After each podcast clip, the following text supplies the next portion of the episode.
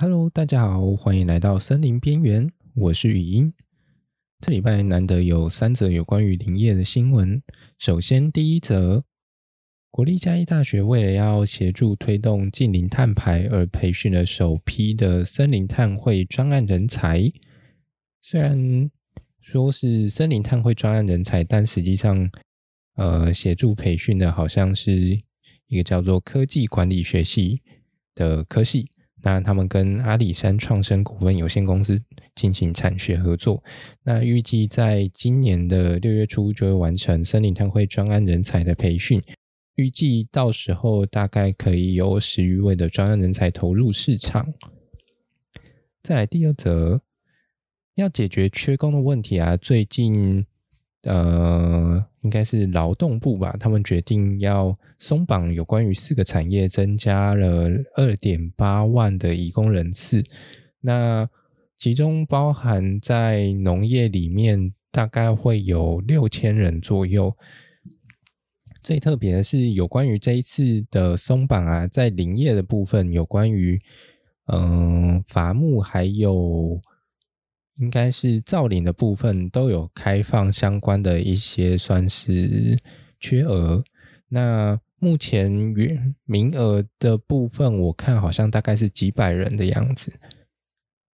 再来，让我们把镜头拉到澳洲维多利亚州的政府，他们计划要在明年结束，就是他们当地木材的一个商业伐采之后啊，他们发现到说，他们其实会很难。去采购到足以来维持他们建筑所使用的一个木材的数量，尤其他们当地的一个人口其实也是在不断的增加。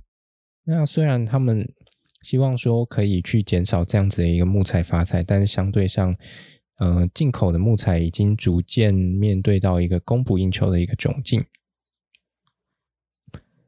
接下来这个礼拜呢，我们要来介绍一个纯天然植物萃取、具有包山包海功能、听起来超万能的一个森林副产品。不知道各位猜到是什么了吗？虽然标题也有答案，就是啊，那就是精油 （Essential Oil）。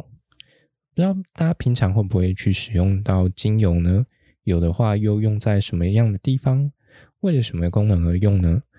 不同种类的精油真的有非常多样化的功能，在使用之前，其实会希望说大家可以多花点时间稍微研究一下，毕竟它是一个会去直接接触到人体皮肤的东西。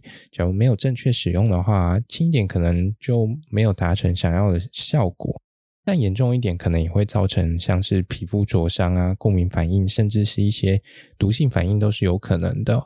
就像之前在澳洲啊，曾经有人想要帮自己家的猫咪抹一点精油，但殊不知那个分量其实对于猫来说剂量实在太重了，那最后甚至导致它的三只猫咪都有过敏性休克的一个情况产生哦。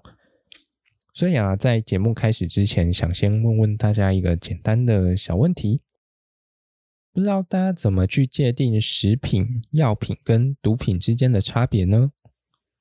有些人可能直觉认为说啊，反正都是政府规定的嘛，他说啥就是啥。但有些东西的剂量低的时候啊，它其实可以当做药品；而在剂量高的时候，它就会变成一种毒品。像是吗啡，它就是一个很典型的例子。或者是在一天之内啊，瞬间喝下了好几公升的水，也有可能会水水中毒。但好像又没有人会说，哎，水是毒品的一种。也就是说，不管是食物或者是药物，它们其实也存在着一条那种光谱。不同的东西啊，在不同的浓度还有剂量之下呢，它会产生不同的效果。而对于每一个人的身体来说，最适合的浓度和剂量也会不太一样。同样的啊，我们今天要讲的精油也是一样啦。所以啊，希望大家在使用之前，可以先了解正确的使用方式。并且在听完今天的内容之后啊，可以更了解什么是精油，而精油是怎么来的。在正式了解人类要怎么去使用精油之前啊，我要先跟大家介绍一下精油是怎么来的。了解植物为什么要产生我们所谓的精油，可以更帮助大家去了解说，为什么植物的精油会具有这样子的特性还有功能。精油可以算是一种植物代谢的产物。代谢的话，通常我们是用来指称说生物体内的一些化学反应，就好比植物运用光的能量，经过一连串复杂反应之后产生糖，又或者是像是呼吸作用，呼吸作用借由分解葡萄糖，那来产生能量，让我们可以使用。像这样子的过程，它都算是代谢的一种。而在植物体内的代谢产物啊，大致上可以分成一次代谢产物，还有二次代谢产物。一次代谢产物通常就是一些用来维持生命的基本物质，就像糖类之类的东西，让植物可以维持生命。但维持生命不够啊，大家都希望可以过着幸福快乐的日子嘛，所以有些东西它就会被进一步加工和运用，于是就有了二次代谢产物的出现。二次代谢产物的出现啊，其实大大的增加了植物的存活率哦。为什么呢？因为二次代谢产物啊，它通常会具有一些特殊的生理活性，像是抗菌、抗氧化作用等等。这就好比科技产品啊，在人类的生活中的出现一样。虽然没有手机也可以过活啊，但现在大家都想要人手一机，过得更快活嘛。于是植物也就跟着演化出了各式各样不同的二次代谢产物。大家也可以把它视为它是一种生化等级的军备竞赛。为了要对抗各种的威胁而去研发出各种武器，当然前两集常提到的精油和树脂也就包含在二次代谢产物的范畴之中啦。也许有些人会去好奇啊，植物怎么会知道说哪些物质可以帮助它活下来呢？这是个很有趣的问题哦。虽然会有一些结果论，但我觉得答案大概跟会爬树的猴子差不多吧。因为不会爬树或者是没办法在树上摆荡的猴子啊，可能大部分都已经摔死了。所以呢，没有办法拿出军武对抗敌人的植物呢，大部分也都早就死光了。剩下来的，要么非常幸运，要么就具有抗敌的基本能力。但他们是否能够去应对明天的敌人呢？这可不一定，因为没有人能够保证明天会发生什么事情。但是啊，既然要对抗敌人，总要有些策略嘛。所以，植物在海陆空也有相对应的军武和战备资源的部署，让它可以应付从根茎叶来袭的一些菌类啊，或者是虫类。这也是为什么植物在不同部位所萃取出来的精油成分和功能也会不太一样的原因啦。那么，精油到底具有哪些成分呢？也许这有点难想象，不过大家可以回想一下，在各位脑中印象中的精油，它具有哪一些的特征呢？很容易挥发，或者是具有气味嘛？这代表通常精油的分子都会比较小一点，而且毕竟太重的东西没办法飞嘛。再来啊，香味的部分通常都是一些像萜类啊、苯类、酚类或者是酯类的化合物所造成的。通常这类的化合物啊，都是以脂溶性为主。不过，精油并非科学定义上的油哦，就跟石油也不是单纯的油一样，它只是因为密度通常比较低，然后在提炼的过程中容易浮在水面上，才被称作油。而且在这之中啊，当然也一定也有一些例外嘛，就像土肉桂精油的密度其实就比水还要来得大哦。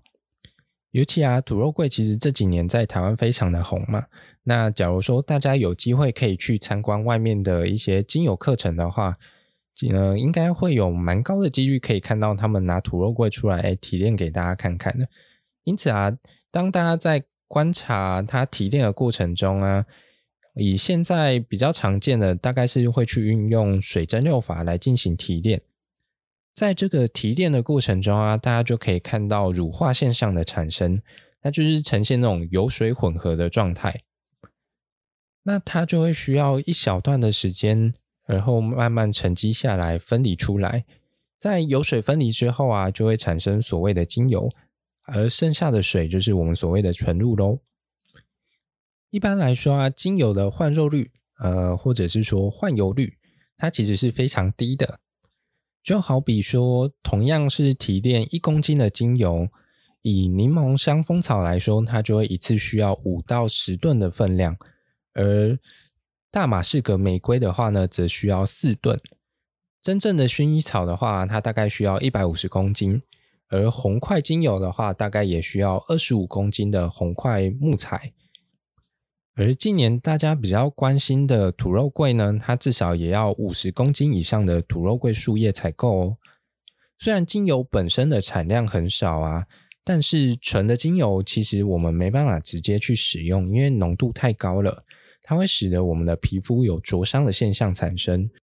所以，我们平常在市面上所拿到的精油，它都是经过相对稀释的。前面也提到，精油本身都是脂溶性为主。所以通常啊，我们都会用一些植物性的油脂来进行调和，将浓度稀释到大约一到五 percent，甚至更低。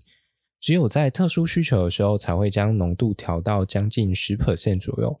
建议大家每次在使用新的精油之前啊，可以先去涂抹少量的精油在手背试试看，先确定会不会引起皮肤的不适之后啊，再正式进行使用。假如有一些不舒服的情况的话，请赶快用一些植物的油去稀释掉精油的浓度，然后去迅速就医哦。除了上面提到精油会因为萃取的植物部位而有不同的成分以外啊，另外还有一个在萃取过程中会影响成分的重要因子，它就是我们萃取的方式。在现在科技的辅助之下，萃取的方式真的非常的多样化。从大家可能最熟悉的水蒸馏法延伸到水蒸气蒸馏法，这两个最大的差别就是差在材料会不会泡在水里啦。理论上泡在水里的那一桶啊，会比较多东西被煮出来嘛。像我们平常喝的蒸馏酒，大概也是用类似的方式去提炼出来的哦。而水蒸气的部分的话，则只有一些可能比较轻的、比较容易挥发的东西会被煮出来。除了用水之外啊，溶剂也是一个我们很常用来萃取的方式。